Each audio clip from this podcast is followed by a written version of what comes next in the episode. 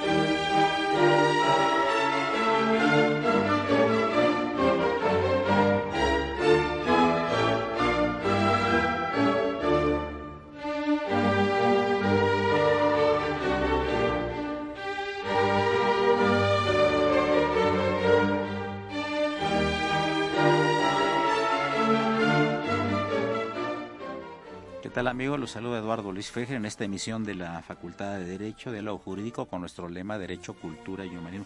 Felicidad al padre Cronos porque después de muchos años trajo música bonita. Ya sabes, ahora sí no te pedimos la renuncia con carácter irrevocable. Ahora va a ser totalmente. Felicidades, Padre Cronos, Francisco Trejo. Excelente fondo musical.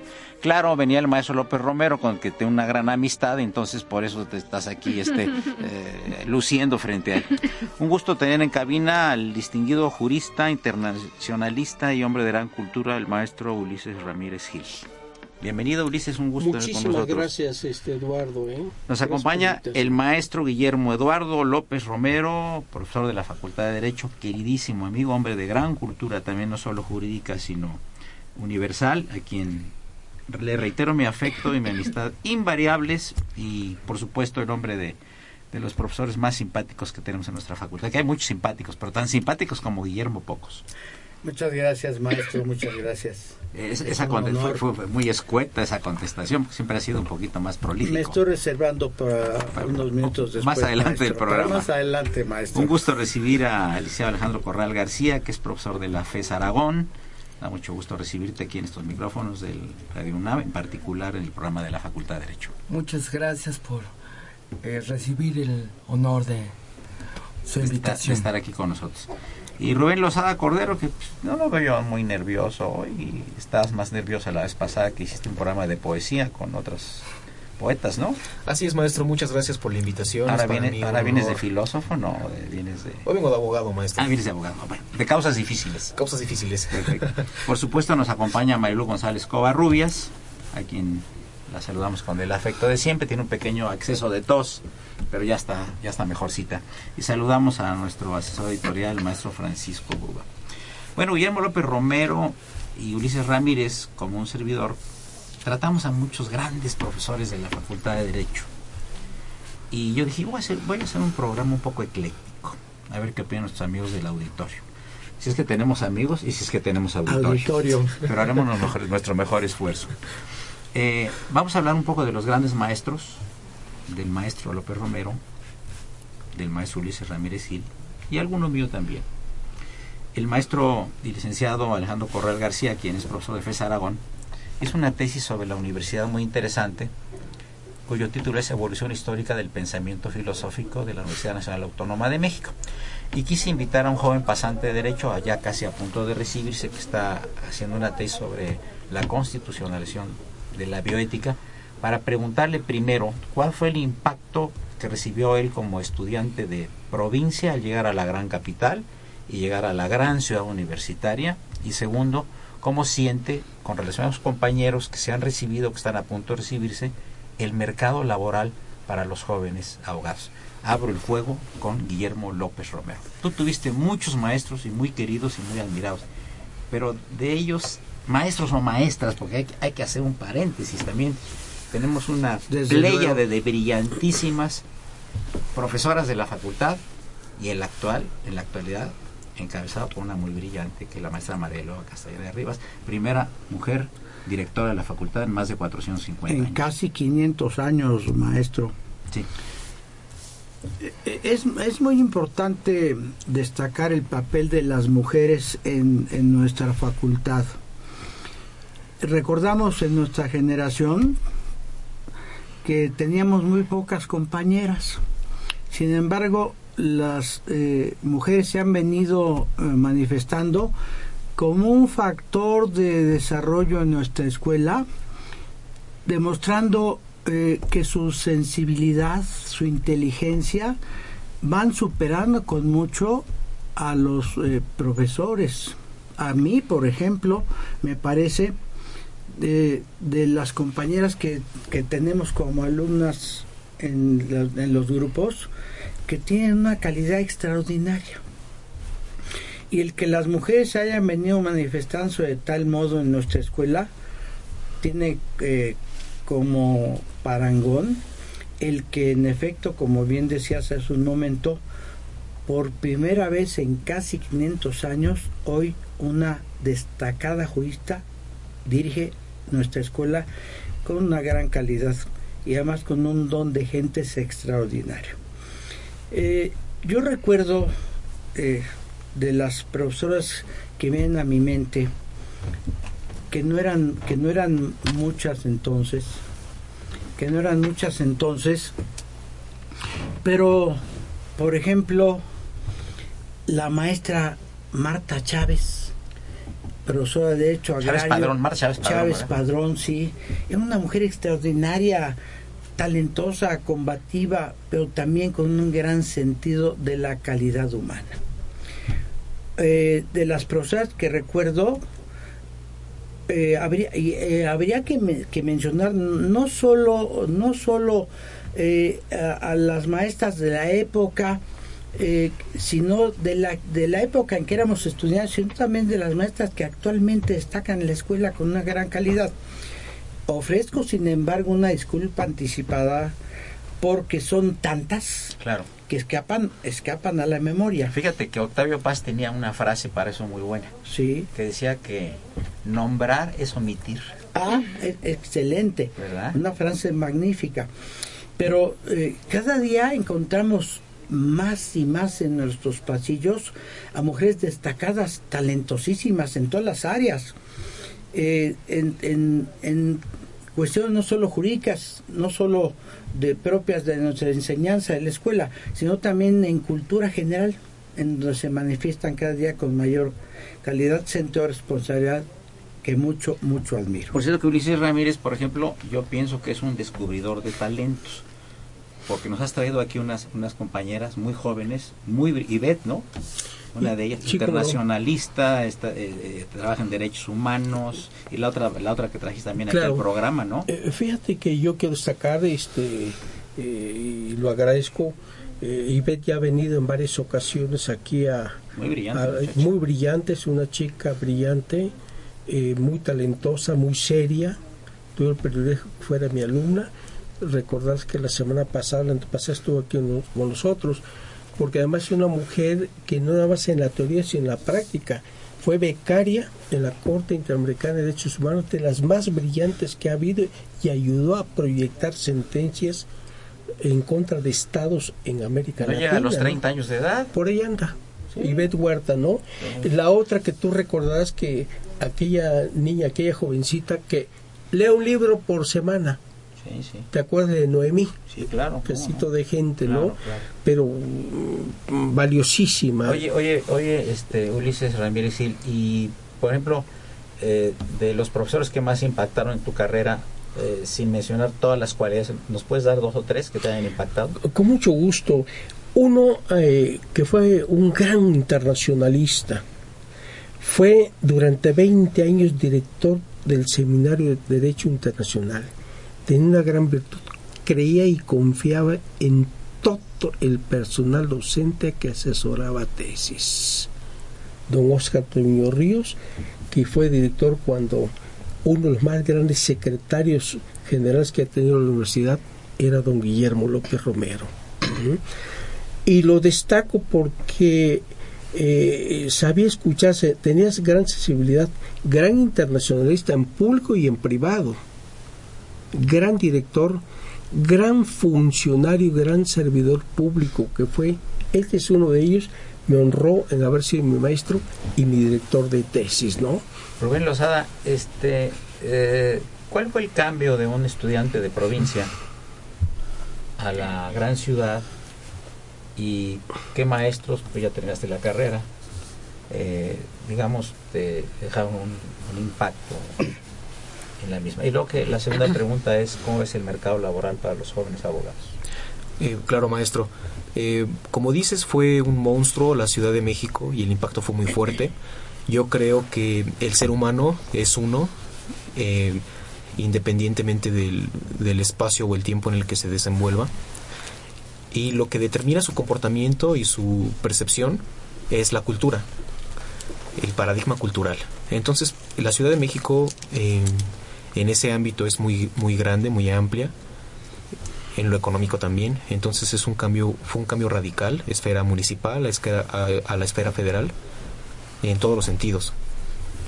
Respecto al segundo punto, el mercado laboral está eh, es muy complicado para, para, un, para un estudiante que termina la carrera, porque institucionalmente los puestos están ocupados, son muy peleados y se, se esperan por los se espera por los espacios entonces no, no hay muchas oportunidades laborales en, en, el, en el campo Precisamente, Rubén nos estaba platicando maestro Ulises Ramírez Gil, eh, una anécdota que tiene muy reciente. Tomaste un taxi recientemente. Platícanos Qué, brevemente. qué favor. curioso, este Eduardo, es un poco eh, penoso y preocupante. Hace como dos Y años, dramática. yo sí, yo tuve la necesidad de tomar un taxi de, de domicilio a Ciudad Universitaria. Le digo, me lleva usted a la universidad, ¿verdad? Y al abordarlo me dice, ¿tiene clases maestro? Lo primero que yo eh, imaginé es que había sido mi alumno. Le digo, sí. Y entonces este siguió platicando como a las clases y se me ocurrió decirle, viendo lo que va manejando un taxi, ¿y por qué no termina su carrera? No, sí, maestro. Terminé, soy licenciado y soy doctor en Derecho. Pero no hay fuentes de trabajo. ¿no? Y es, yo quedé impactado que me dijera que era hasta doctor en Derecho. Entonces, esa es una preocupación. Algo está fallando, algo sucede, ¿no? Entonces, sí, es una anécdota que de la cual yo, yo me quedé este un poco impactado, ¿no? Después de haber eh, abordado el taxi. Y bueno, pues ese es uno de los, de los comentarios que puedo señalar al respecto, Bien. ¿no? Vamos a pasar al, al, al, eh, terminar el primer segmento de, del, eh, del programa. Le voy a pedir a, nada más que de los teléfonos a Marilu y quien va a reiniciar la, la segunda parte del programa, por favor, Marilu. Sí, claro, con mucho gusto les recordamos nuestros teléfonos en cabina 55 36 89 89 y la sin costo 01800 50 52 688 para que por favor participen con nosotros. Eh, se encuentran en cabina el licenciado Guillermo Eduardo López Romero, el licenciado Ulises Ramírez Gil, el licenciado Alejandro Corral García y el señor Rubén Lozada Cordero, pasante de Derecho. Nos acompaña Marilu González Covarrubia, soy Eduardo Luis Fejer. Es el primer segmento del programa. Continúen ustedes el 860 de Radio UNAM.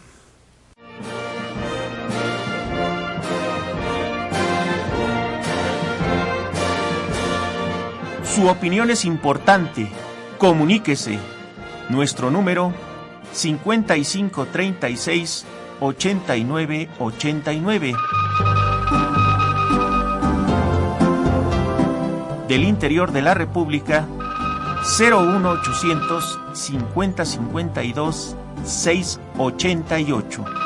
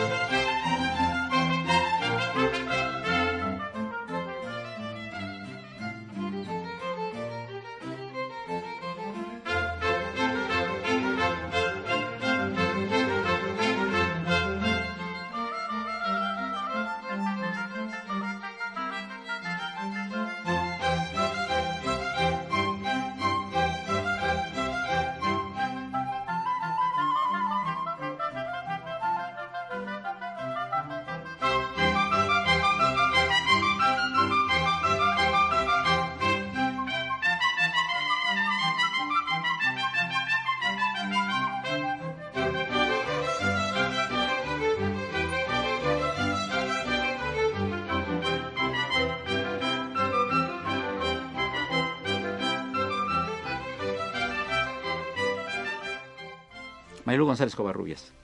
Sí, yo quería preguntarte, Alejandro Corral García, eh, tú hiciste un trabajo muy serio, eh, muy profundo respecto a un tema muy interesante eh, sobre la evolución histórica del pensamiento filosófico de la Universidad Nacional Autónoma de México. Con ese trabajo, eh, ¿podrías compartir un poco con nuestro auditorio cuál es este trabajo, para qué te sirvió y si pudieras compartirnos también dos personajes en esta en este estudio de esta evolución del pensamiento que tú más admires? Claro que sí. Bueno, fue mi un trabajo que yo realicé para mi, re- mi recepción y pues bueno, eh, en ese en ese momento estaba trabajando en DGELU, Dirección General de Estudios de Legislación Universitaria y pues bueno, eh, me el tema de la universidad para mí fue muy importante y dije voy a voy a estudiar un poquito más a fondo.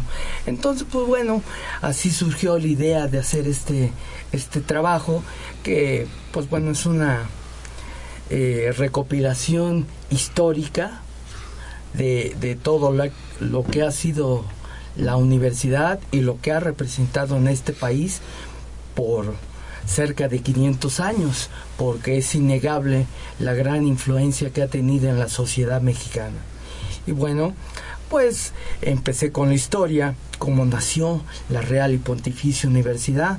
Bueno, pues me encontré que Felipe II otorga una cédula real en 1551, que bueno, eh, la universidad abre sus puertas hasta 1553 y pues bueno eh, a partir de ahí pues tiene una gran influencia. Eh, no dejemos de recordar que pues nace teniendo eh, dos, dos principios. La, la cuestión monárquica y también la cuestión religiosa. Oye, acuérdate, Alejandro, que Sor Juana Inés de la Cruz se quería disfrazar de mujer para entrar a estudiar Para- a la exactamente. universidad. pero No, premian- no permitían a las mujeres que estudiaran. Bueno, es podría considerarse que era un error Bueno, histórico era de esa la época. Era de la época. Como hay un dicho, ¿no, Guillermo? Crímenes no son de España, sino del tiempo, Del tiempo, sí. ¿verdad? Y Ulises, entonces, ¿qué profesores eh, de- querías mencionar tú como... Yo, eh, ah, como una continuación de la presencia de las mujeres, yo quiero destacar eh, dos grandes maestras. Una que tenía una recia personalidad, como era doña María Carrera. Ah, sí. Gran- Enorme no, no, personalidad, sí. Mucha cuidado, personalidad. Una recia personalidad y gran maestra. Y la otra que tuve el privilegio que fuera mi alumna, brillante alumna, también civilista actualmente, Sara Arellano Palafox. Un encanto de persona. Es un ¿eh? encanto, este, es una mujer respetada y respetable en cuanto a, a las mismas mujeres que en la actualidad están este, destacando. También no quiero pecar de omisión aquí de nuestra querida amiga, ¿verdad? Que es una gente seria, respetada, de primer nivel, de primer así nivel. es, de primer nivel.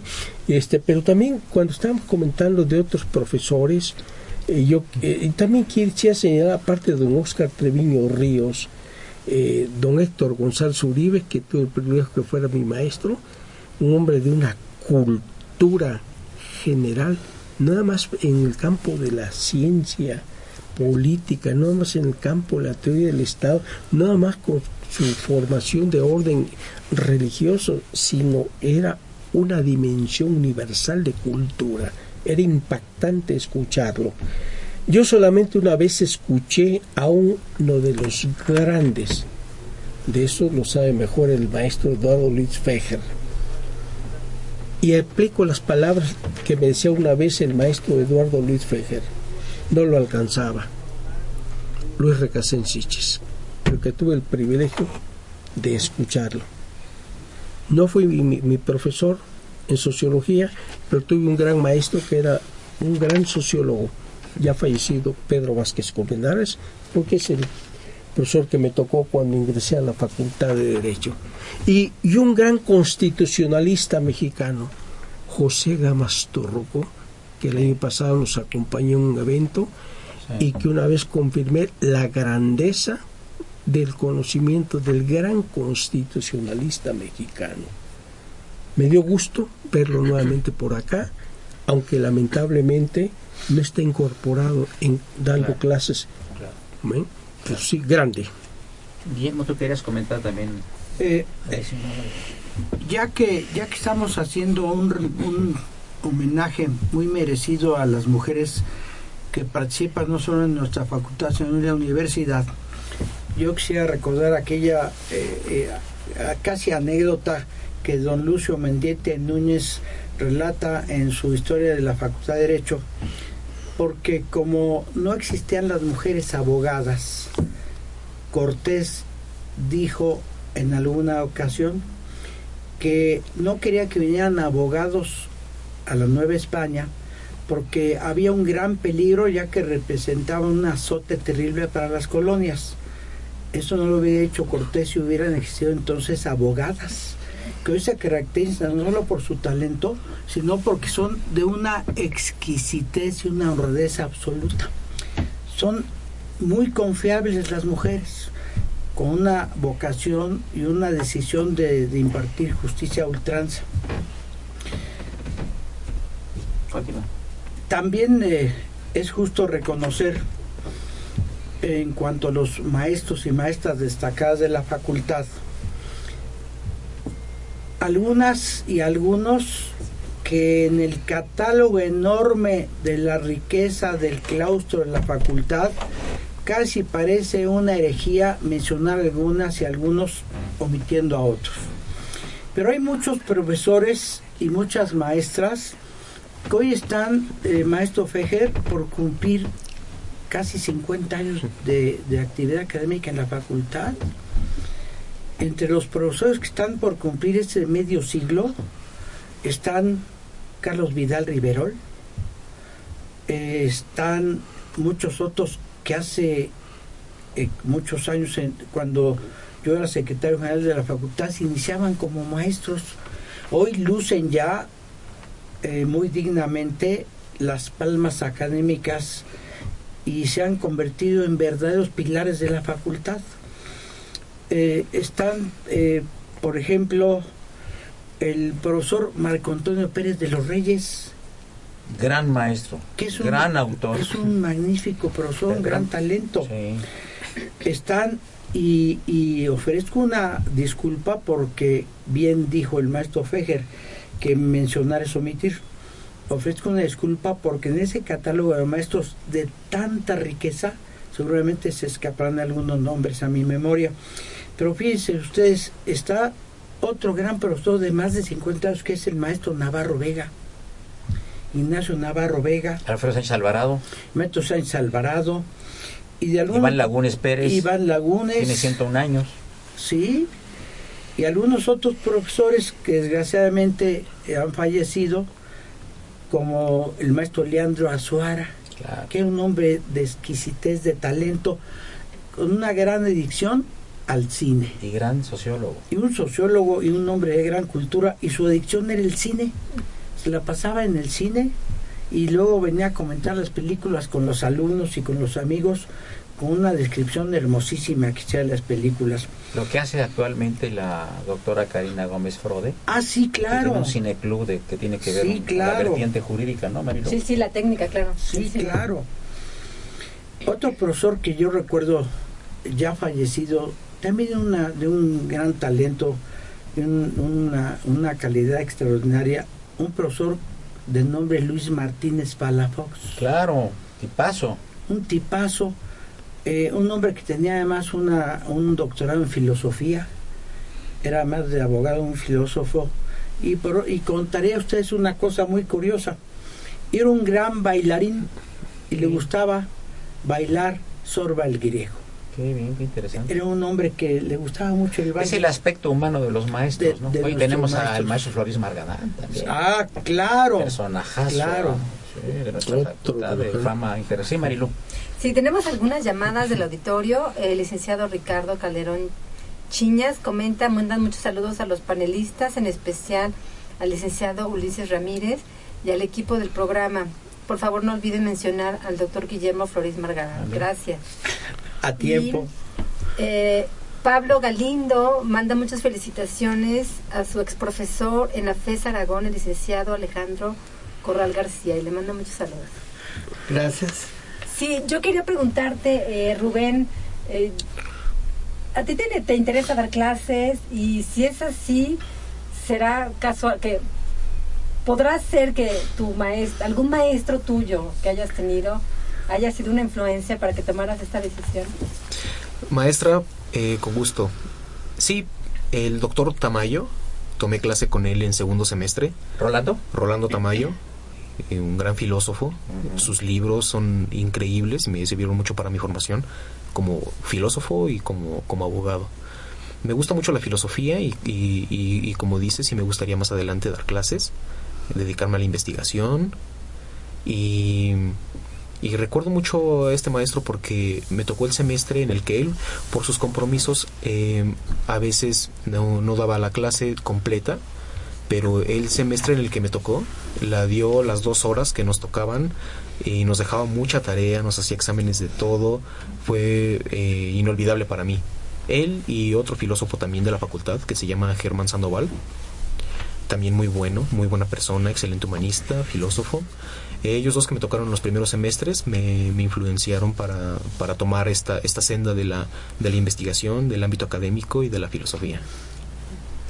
Bueno, está avisando ya el niño, el niño héroe de la radio que es uh, el señor licenciado Raúl Romero y Escutia, que ya viene un corte musical. Les recordamos amigos que es el 860, que es Radio UNAM, que es el programa de la Facultad de Derecho de lo Jurídico nuestro lema Derecho, Cultura y Humanismo. Y la presencia grata en esta ocasión, en este panel, de los licenciados López Romero, Ulises Ramírez Gil, Alejandro Corral García y Rubén Lozada y Cordero. Continuamos en unos minutos. Gracias.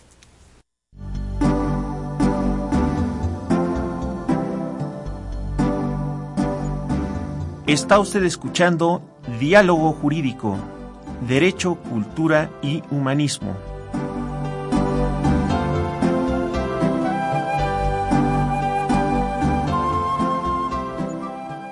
A través del 860 de AM. El alma mater del cuadrante.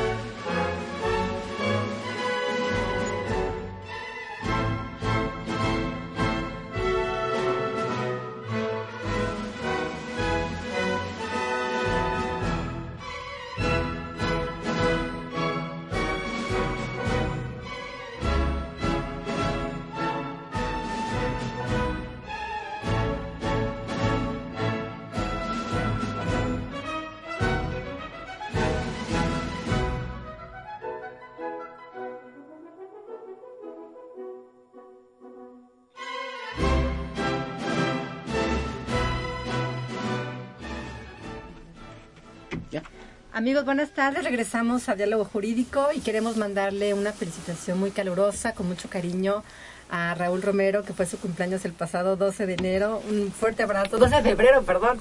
Un fuerte abrazo, Raúl, enhorabuena. Y bueno, también a Rubén, que próximamente va a ser también su cumpleaños. Un fuerte abrazo. Gracias, anticipado. maestra. eh, maestro Guillermo López Romero, usted fue secretario gen general de la Facultad de Derecho y A mí me gustaría si pudiera compartirnos algunos recuerdos que usted tenga de la Facultad de Derecho. Voy a, voy a abusar de su paciencia para No contarles. mucha, ¿eh? No tenemos mucho, no tenemos mucho Eh, tiempo. no, ¿eh? eh, Modérate. Eh, Pienso que solo lo haré durante 30 minutos, maestro. Hay otros invitados, ¿eh? A los, que, respeto. a los que ya desplacé, maestro. Eh, fíjense ustedes que es muy importante destacar eh, no solo la gran eh, calidad académica de nuestros maestros, su gran cultura, incalculable, decía yo hace un momento, si pensamos, si pensamos en los casi 500 años de nuestra escuela, un catálogo interminable de talento es lo que nuestra facultad ha dado. Y junto a ese talento, junto a ese, esa gran calidad, también existe ese lado humano de los profesores.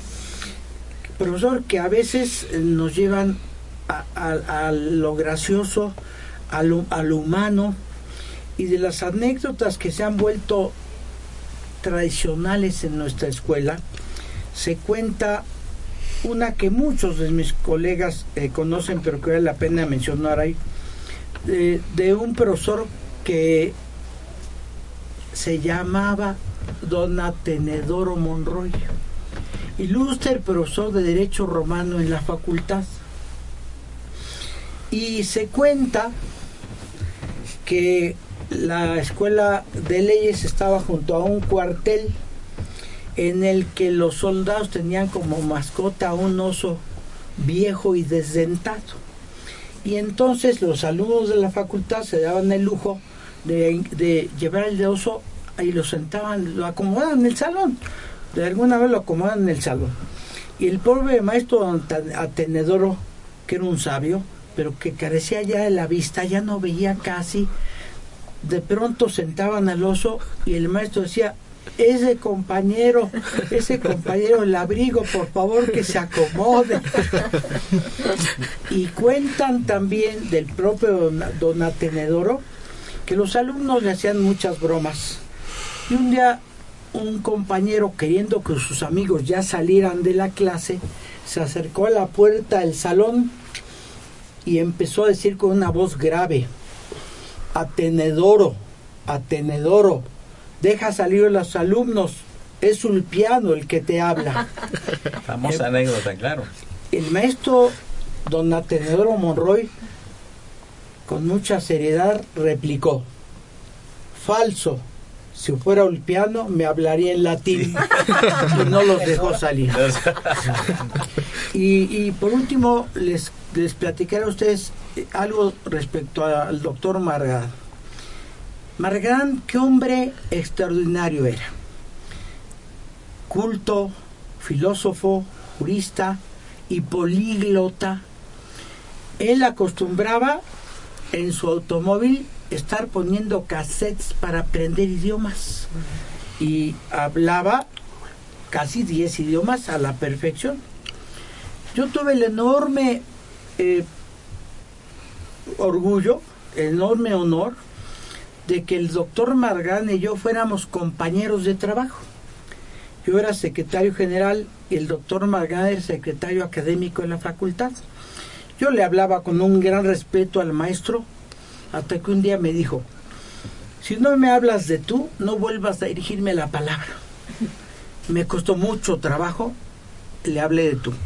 Y él acostumbraba dirigirme correspondencia siempre manuscrita, y en donde se dirigía de la siguiente manera las, las cartas. De Guillermo II a Guillermo I. Así me ponía Guillermo II a Guillermo. Y un día, un día me escribió una carta que les voy a relatar. El director de la facultad, don Pedro Astudillo, un hombre extraordinario, talentoso, de una severidad extraordinaria y de una devoción inimaginable por nuestra facultad. Un día el, director me ordenó que yo fuera en su representación a un concurso de oratoria. Yo me atreví a pasarle la estafeta al maestro Margadán, que imagínense ustedes, con disciplina, aceptó la encomienda. Pero me mandó una carta al salir de ese evento en donde me decía de Guillermo II a Guillermo I, acudí a cumplir con tu encomienda. eh, había poco público, un evento desasiado, la mayoría de los presentes estaban durmiendo, incluso un perro que estaba en el pasillo dormía. y luego me ponía ahí, esto es uno de los encargos que Calígula le hubiera hecho a su caballo, te ruego que no lo repitas. Me dio una lección y jamás me atreví a darle ni a pedirle ninguna cosa al doctor Margal. Decías, Ulises, que tenías una anécdota. Yo tengo una anécdota, no le va a agradar al maestro López Romero que lo comente, pero lo vi- viví. En alguna ocasión estaba con él en su privado, pues, porque a todo mundo recibía inmediatamente, y le habla uno de nuestros grandes maestros, don Rafael Preciado Hernández, y le dice, jefe, ¿podría recibirme por favor? A Guillermo. a Guillermo. Dice, no, maestro, yo bajo a verlo. No, usted es mi jefe. Maestro, y salió corriendo, me dejó allí y fue a verlo. Ya venía el maestro subiendo. Maestro, yo lo recibo a usted. Eso habla de esa gran calidad humana. Recibía con inmediatez y si estaba muy ocupado, tenía la atención de decir estoy muy ocupado, te veo más tarde o dime de qué se trata. Esa anécdota nunca la olvidaré. Yo quería preguntarte, Alejandro Corral, ¿tienes alguna anécdota, algún personaje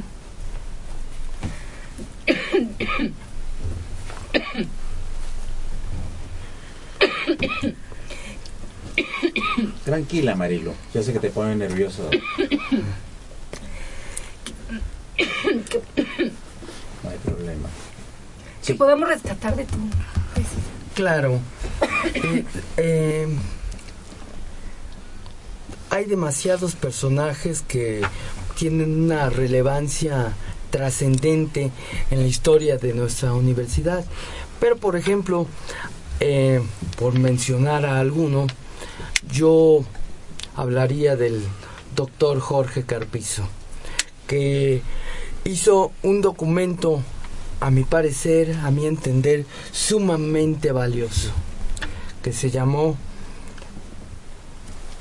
Fortalezas y debilidades de la Universidad Nacional Autónoma de México.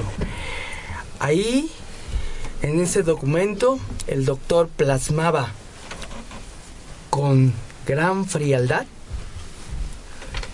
la situación actual por la que estaba pasando la universidad en ese momento. Pues bueno, a veces es eh, necesario hacer unas correcciones y él hizo esas precisiones. Desgraciadamente por cuestiones políticas al poco tiempo se desata una huelga. Pero bueno, finalmente creo que es destacable todo lo que él eh, con una visión implacable pudo visualizar para que pues la universidad eh, siga en el tenor de estarse mejorando continuamente lo cual sabiamente eh, se ha venido implementando poco a poco con los años Eh, eh, Rubén Lozada y Cordero, eh, platícanos un poco de tu tesis. ¿Por qué tu tesis? Que dile, dile- dile el título al, al auditorio, por favor. Claro, maestro. Como bien lo dijiste, el título es La constitucionalización de la bioética en México. Es una propuesta, maestro, de marco constitucional en la materia, en bioética. Eh, por la causa de que a nivel constitucional no hay normas eh, bioéticas. Solo está el artículo 4 que contempla el derecho a la salud, pero no tan específico como, por ejemplo, la protección al genoma humano, o a la clonación, la prohibición de la, de la clonación, etcétera. Entonces, todas las leyes que México ha legislado en la materia, derivado de, de los tratados y las declaraciones internacionales, por ejemplo, de la UNESCO o de la Organización de las Naciones Unidas, están dispersas. Es decir, están en la Ley General de Salud, en el Código Civil, en el Código Penal, en la Ley de Propiedad Industrial, en la del CONACIT, etcétera. Entonces, no hay una armonía, no hay una no hay sistemática dentro de, de nuestro orden jurídico y lo que intenta hacer mi propuesta es proporcionar ese marco que oriente el desarrollo de las cuestiones internas en, en bioética, que proteja los derechos humanos y la dignidad humana y que al mismo tiempo eh, garantice el cumplimiento de las obligaciones internacionales contraídas por el Estado mexicano. Tratas también del tema de la eutanasia, ¿verdad? Eh, de la clonación, todos estos que, que presentan problemas jurídicos muy difíciles, ¿no? Sí, fundamentalmente es el genoma humano. Genoma humano. La, la prohibición de la eugenesia, es decir, eh, la técnica que se modifica al, ser humano eh, desde, desde, el, desde el embrión, dándole ciertas características eh, en laboratorio, por ejemplo, ponerle ojos azules, el tamaño, el color de la piel, que son valoraciones estéticas eh, impulsadas por el desarrollo cultural de la humanidad, pero que no que violan esa integridad, esa espiritualidad que tiene el ser humano eh, desde que desde que es ser, desde Y que nace. Lo, ma- lo interesante de esto en el genoma es que también se va a saber desde que nace el niño, antes de que nazca, qué enfermedades va a tener. Claro, lo que generaría, maestro, eh, una discriminación, una discriminación eh, racial de tipo. No se contrataría por ciertas características, eh, los seguros tampoco darían una amplia cobertura al saber las enfermedades, eh, etcétera. Son muchos problemas que, que implica todo, todo, todas estas nuevas tecnologías que en muchos casos violan la, la dignidad humana y los derechos humanos de las personas. Pero además también otra cosa, parece que van a poder calcular cuánto va a durar la vida de una persona cuando nazca. O sea que la persona va a saber más o menos alrededor de qué fecha podría fallecer. Esto, esto in- tiene una serie de implicaciones gravísimas, terribles del orden sociológico, psicológico, eh, político, médico, Espirituales. espiritual, religioso y demás. ¿Tú cómo resolverías ese problema? Ya para terminar el, el penúltimo segmento, por favor, Rubén.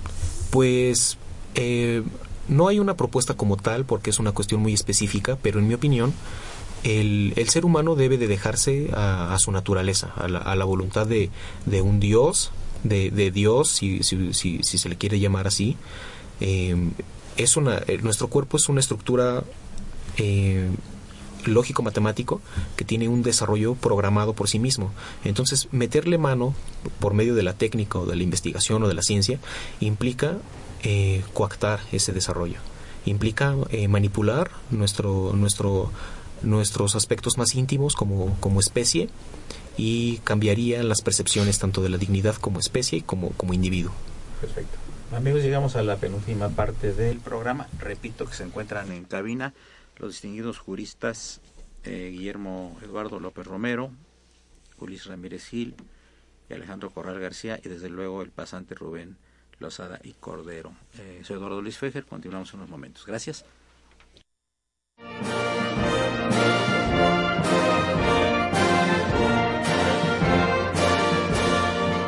Su opinión es importante.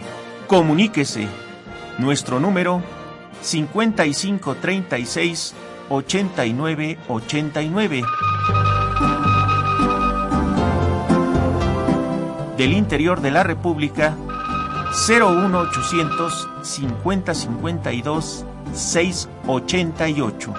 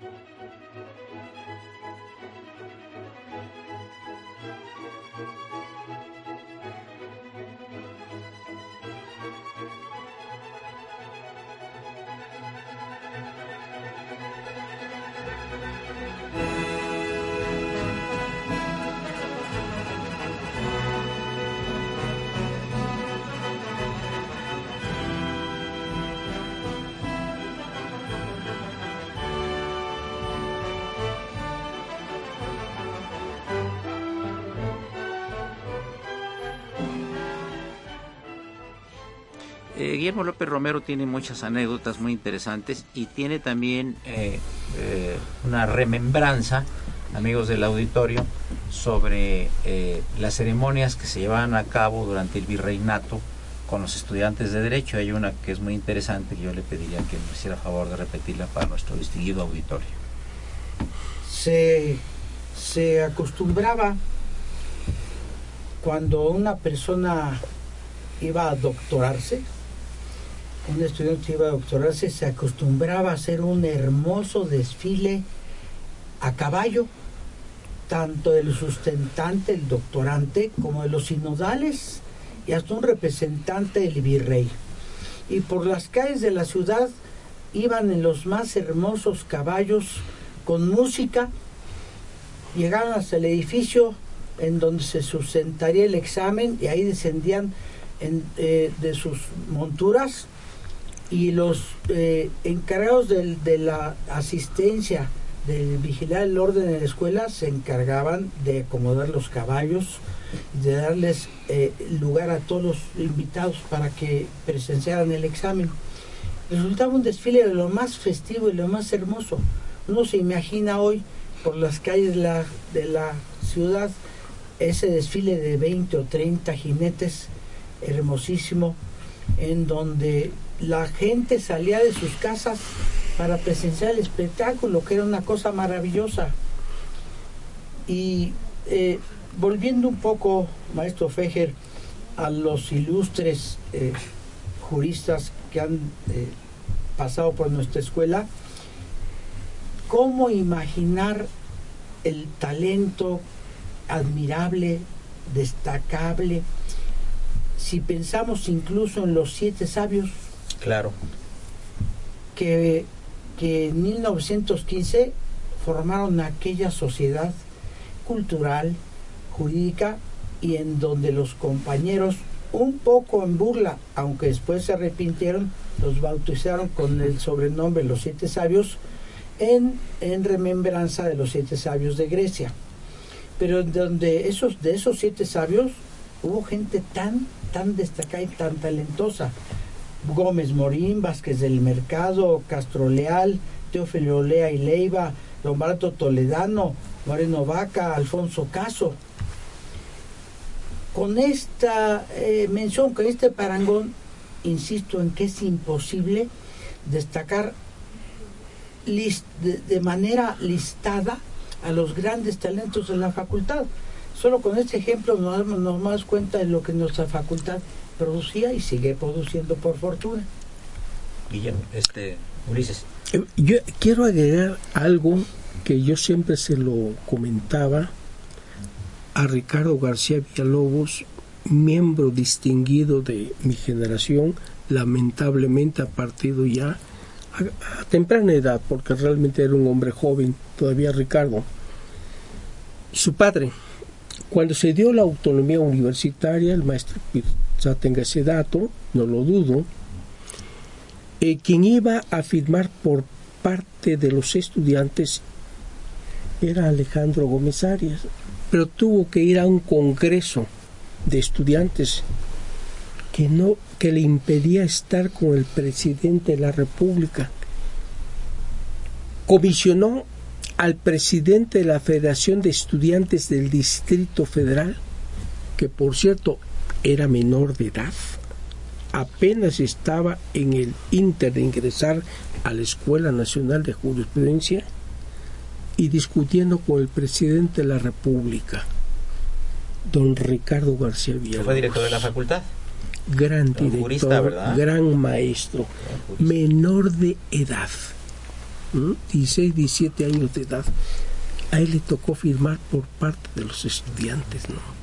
Oye, Guillermo, pero también, por ejemplo, eh, Octavio Paz estudió un tiempo en la Facultad de Derecho, ¿no? Sí, señor. ¿Verdad? Sí, a eso me refería yo exactamente. Los grandes, grandes talentos que, que desfilaron por nuestra facultad, unos que no terminaron, pero ni falta que les hacía, maestro no, por supuesto, por supuesto. Sí.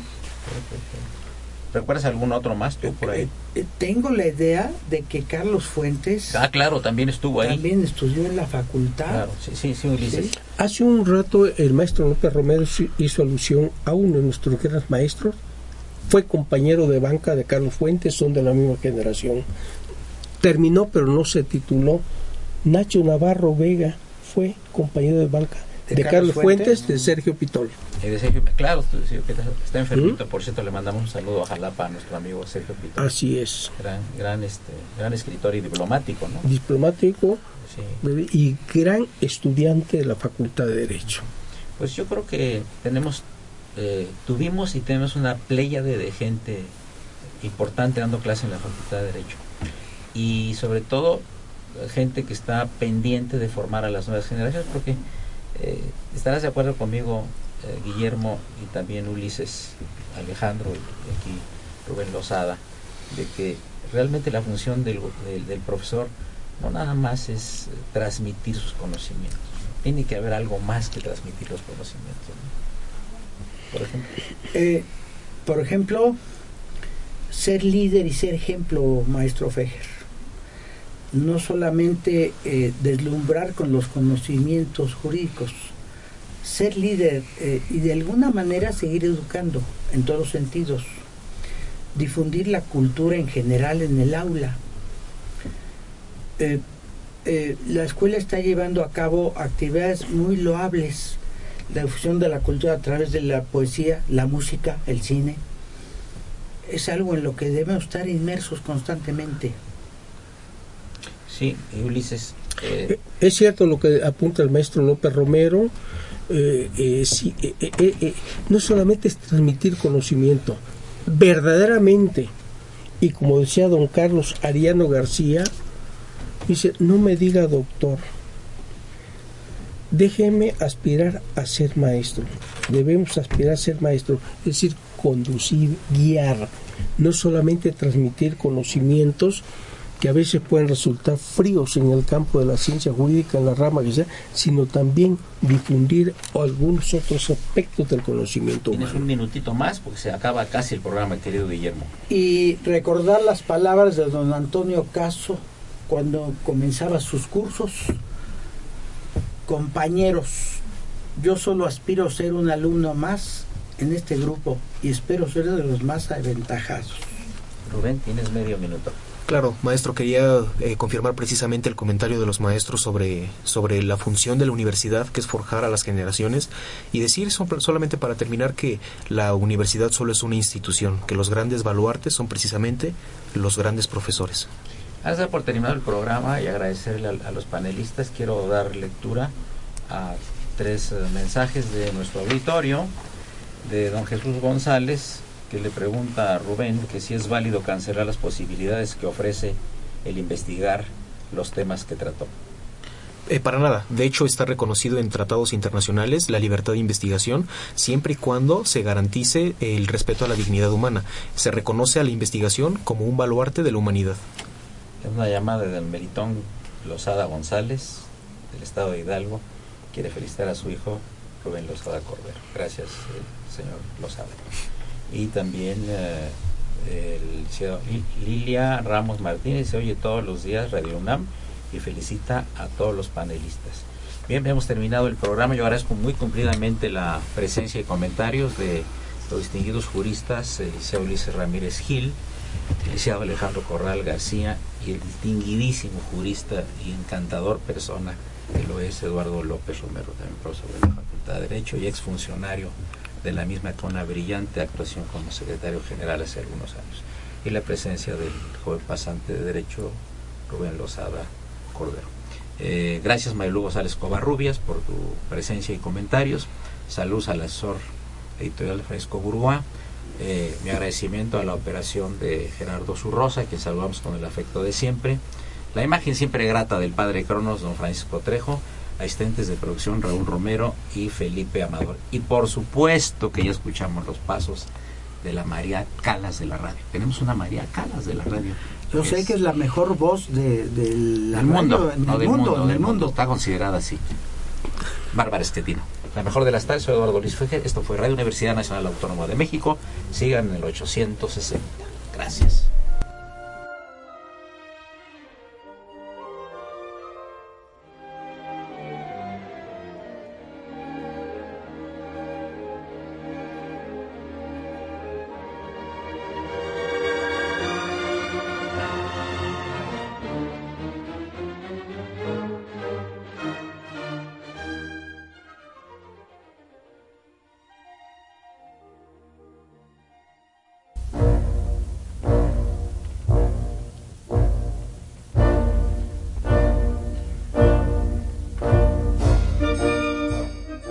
Diálogo Jurídico fue una coproducción de Radio UNAM y la Facultad de Derecho.